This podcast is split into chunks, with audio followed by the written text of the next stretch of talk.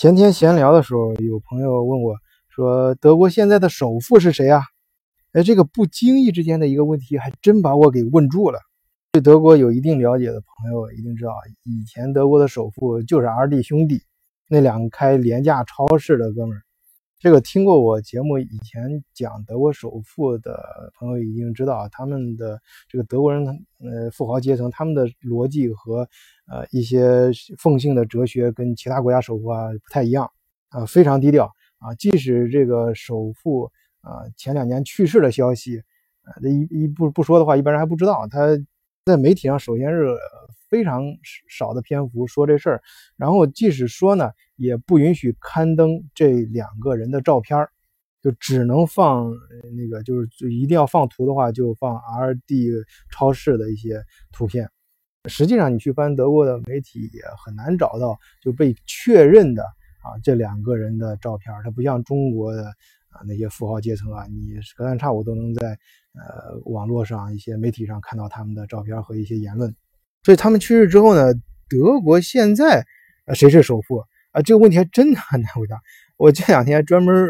是就是有时间的时候就会呃翻一翻，呃找一找啊。通过我自己的排名啊，这不是什么官方排名，就我自己查查。我是根据德国这各个家族的财富排名啊，我自己去排排了一下，排到第一位的是一个叫莱曼的家族，就是德语叫莱曼。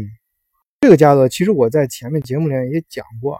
就是大约是去年吧，应该是一七年或一六年的时候，就七匹狼啊，什么那个复兴集团啊，他们出来不是买了欧洲很多一些奢侈品的时装品牌吗？其中有不少品牌都是出自于这个家族之手，不是他们创始的，是这个家族在手里面买进来之后，好像搞得不是特别的，至少他们自己不认可，也不想家族往这个方向发展，所以就把这些品牌继续卖给了中国这些呃后起之秀吧，而这个。从资产来看，德国首富的家族他们想发展什么行业呢？哎，就是今天我想聊的另一个重点话题，就是咖啡产业。这几年啊，呃，在咖啡产业在中国的蓬勃发展，大家有目共睹啊。我身边就有不少朋友就靠这个发财的。我看这两天有消息，中国有一个独角兽是跟咖啡有关的啊一个企业，我在这期节目里也会聊一聊。那么今天呢，就。嗯，就着这个德国首富的话题，跟大家聊一聊咖啡这个产业。换一个视角，也许世界大不一样。以德国视角，晚醉为你评说天下事。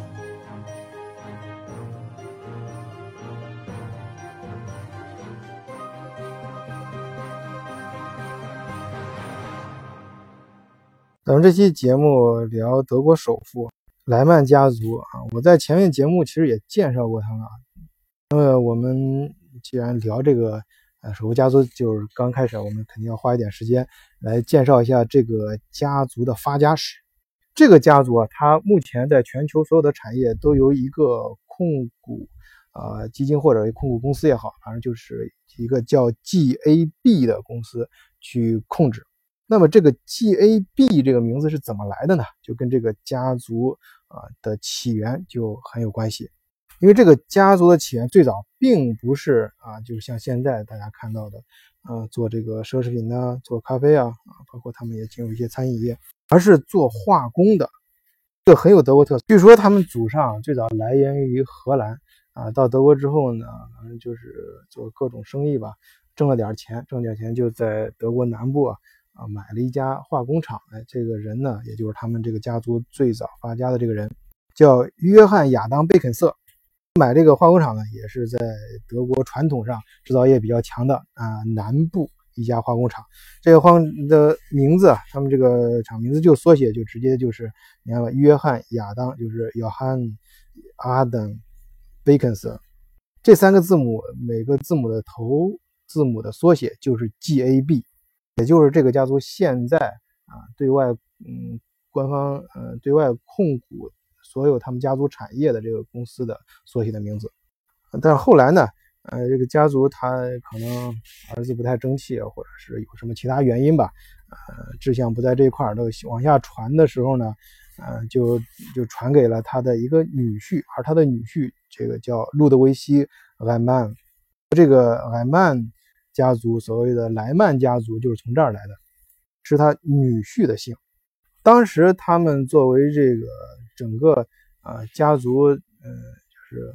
倚仗的这个产业是化工的，就是化工厂，就化工产业。呃，最初开始的时候是一八二几年。后来就像德国的很多的南部的一些小厂一样，就这种一代一代的发展啊，就是做的很不错。随着德国，呃，我特别在前面几期讲这个，呃，德国几个城市我也专门讲过，德国在呃上一世纪就是十九世纪啊，就发展的速度非常快，很多城市，你像慕尼黑从五万发展了五十万，汉堡从呃也是几万人发展了八十万。根据整个德国的啊这个工业的。迅迅速发展，其实就是在呃第二帝国时代，就是老威廉跟俾斯麦搞这个啊，他们当然他们实实首先实现了德国的统一啊，这是一个历史里程碑的意义对德国。一八七一年，整个德国普鲁士统一整个德国，在这个过程中啊，德国工业迅猛发展，一直到二战之前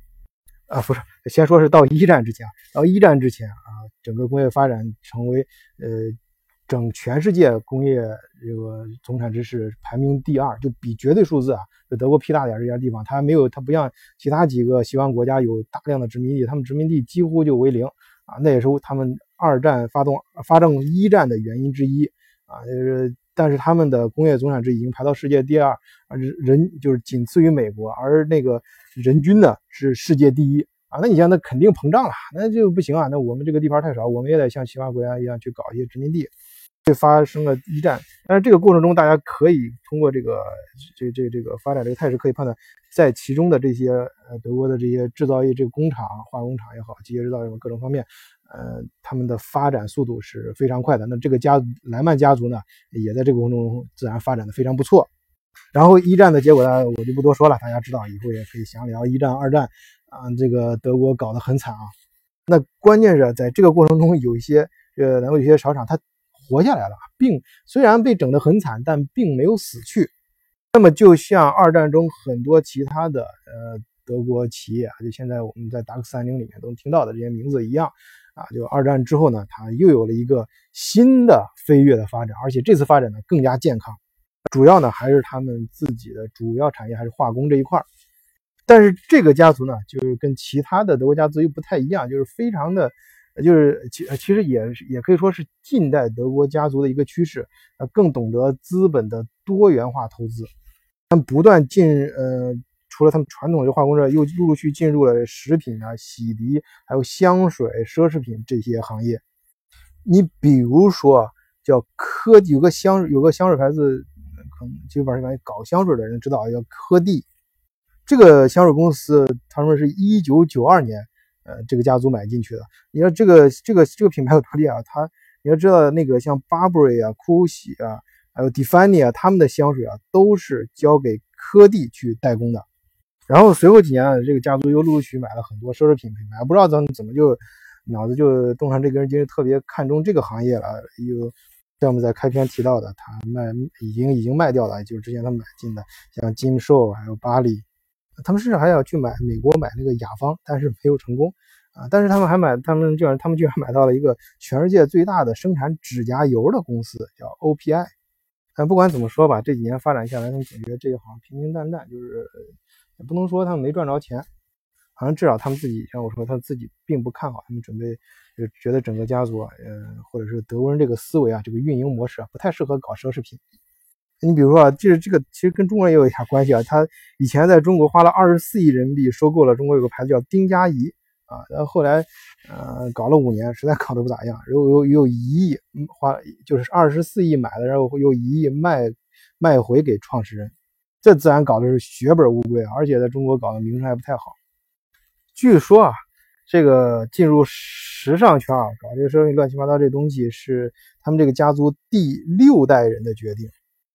而他们上一代第五代呢，他们做的决定是进入消费品生意，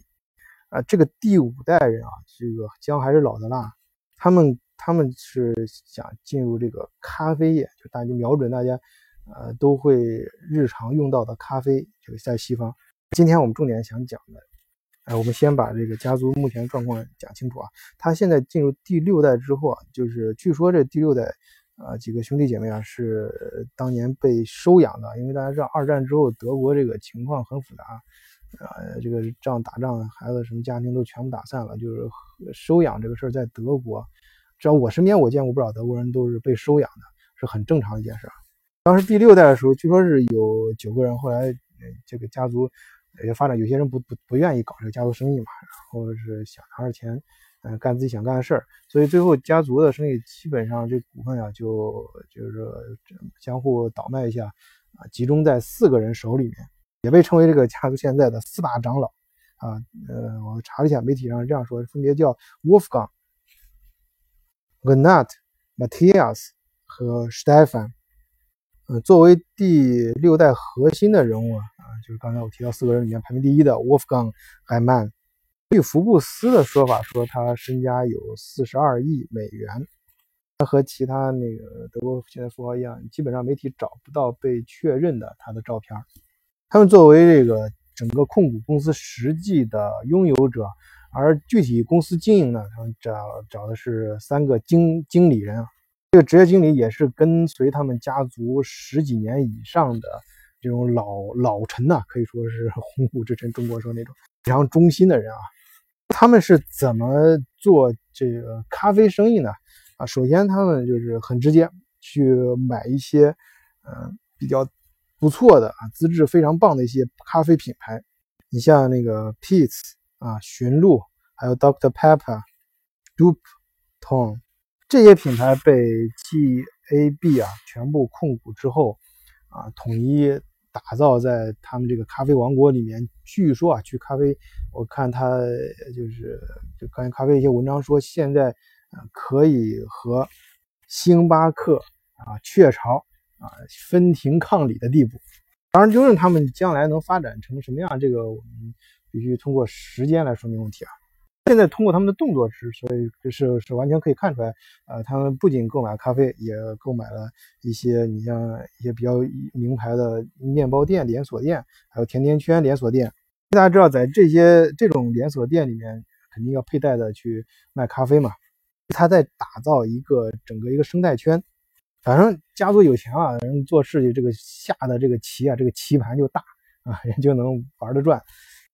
这他究竟搞得怎么样？他会不会？那你我觉得也有完全有可能，比如像他前几年搞这奢侈品品牌呀，也是买了一堆奢侈品的很不错的，嗯，就是谈不上顶级的品牌，但是不错的一些二三线品牌吧。但始终没没做起来，没有没有能够弄出来一个就是足以拿得出门面的这种特别大的品牌，没搞出来。品这个咖啡，它能不弄出来？啊，这个我倒觉得是什么，跟奢侈品不太一样。因为奢侈品的话，你真的是必须打造出来一个非常大家妇孺皆知的一个品牌，才能产生它的作用，才能把奢侈这种就是附高附加值的东西能够加进去，才能赚得住钱。而咖啡不一样，咖啡它只需要把它的网络铺开啊，老百姓真的是喝它的咖啡，在在在呃，在它这个咖打造的咖啡这个生态链里面去消费，那它就成功了，它不需要很有名。而中国呢，现在，哎，我我反正现在跟以前不一样，我尤其是最近几年回国的时候，啊，像开会啊什么，嗯，那个那经理很很正常的，就是去下面，哎，就是让那个，呃，让同事去下面买几杯咖啡啊，去，一般我以前弄几个公司都在上市公司嘛，挺还挺讲究，一般都是买买那个星星巴克。啊，端端上来啊，就感觉就是说，你这个在中国一线、一二线城市里面，呃，就是上班如果白领的话，手里不拿一杯咖啡的话，觉得你就，呃，不像是这个圈子里的。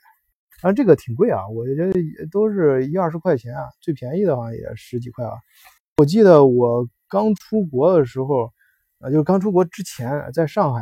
呃，看那个。我现在印象还特别深刻，我说走在好像是徐家汇还是哪个市中心，反正我看旁边拉的那个广告，上面写说我们这儿一杯咖啡二十五块啊！我当出国前的时候，以前都是在中国，你像我出国就两千年前后那时候，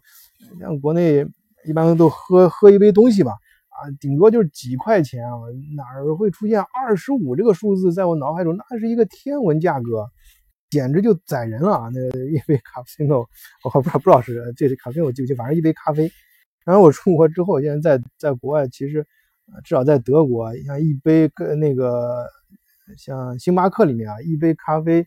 呃，大杯的也得五欧元。五欧元的话，你按照汇率来算，当时的汇率是一比十，你就现在汇率也是一比八吧左右。那五八四十也也三四十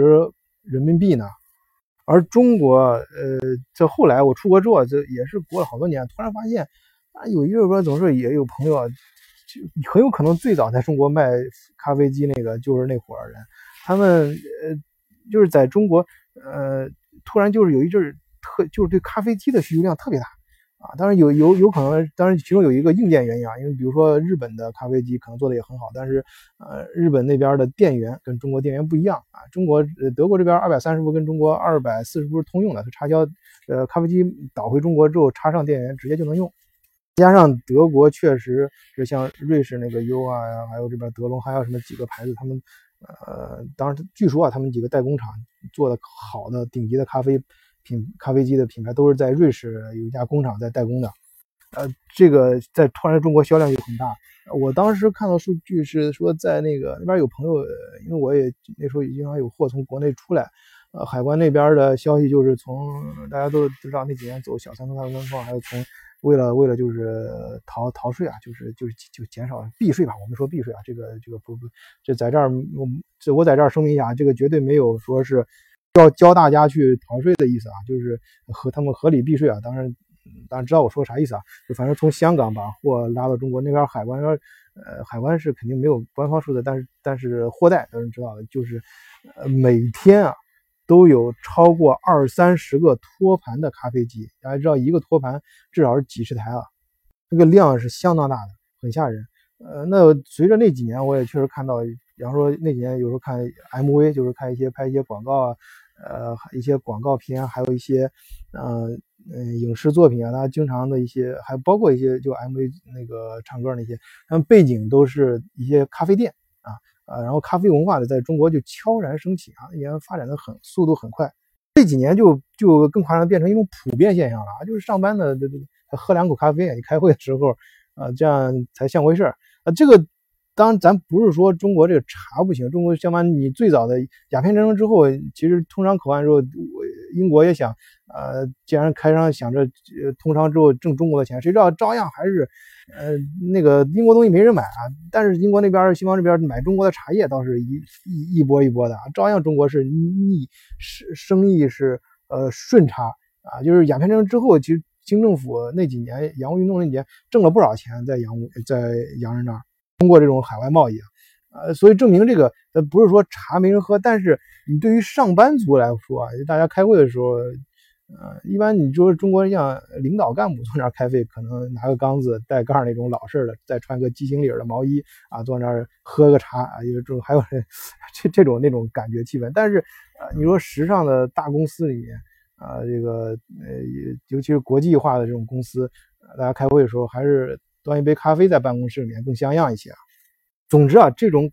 不管你愿不愿意，这种感觉和这种氛围啊，在中国这种咖啡是兴起了。那这几年跟过去这几年还不太一样，像过去，呃，往前面再数个十年吧，呃，咖啡还是很多一些小咖啡店，有特色的咖啡店在卖一种情怀和文化。这几年的咖啡啊，竞争可能就非常白热化了，啊，就是竞争，就商业竞争就更直接。你看，最近在中国开始迅速铺的，呃，连锁店，我这个我不想给人家做广告啊，你以免大家说说什么。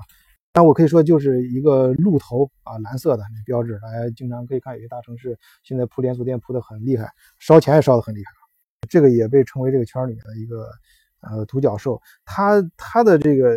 呃概念就是很直接，就通过。你通过它的这个这个切入点，就进入这个市场的切入点和营销模式，你能看出现在咖啡这个产业的竞争进入下一个阶段了。他不再买卖的是什么咖啡情怀啊，都是我的咖啡怎么呃味儿多纯色，啊它的背后是是有什么这个欧洲什么文化起源的老故事啊，甚至给你扯上一些什么文艺复兴了啊一些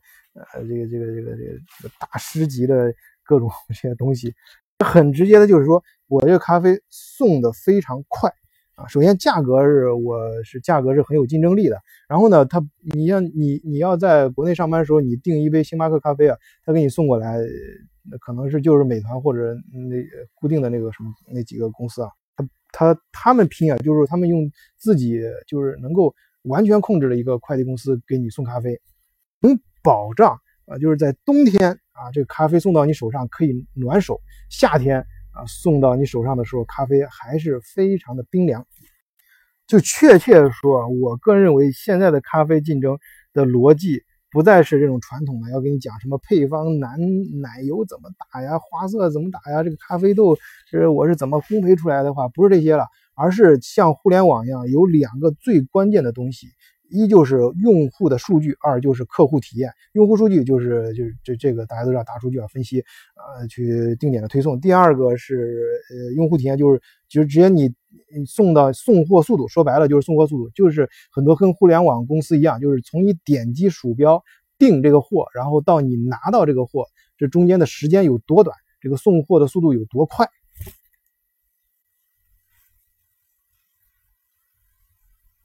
好，今天就是给大家聊一个这个咖啡，这个嗯，就是两个很有代表性的资本是如何进入，一个是这种德国老家族的资本啊，他们是如何进军这个产业的；另外一个就是中国新兴的这种嗯，呃，可以说机构的一些钱吧啊，投资人风属于风险投资这样的是如何进入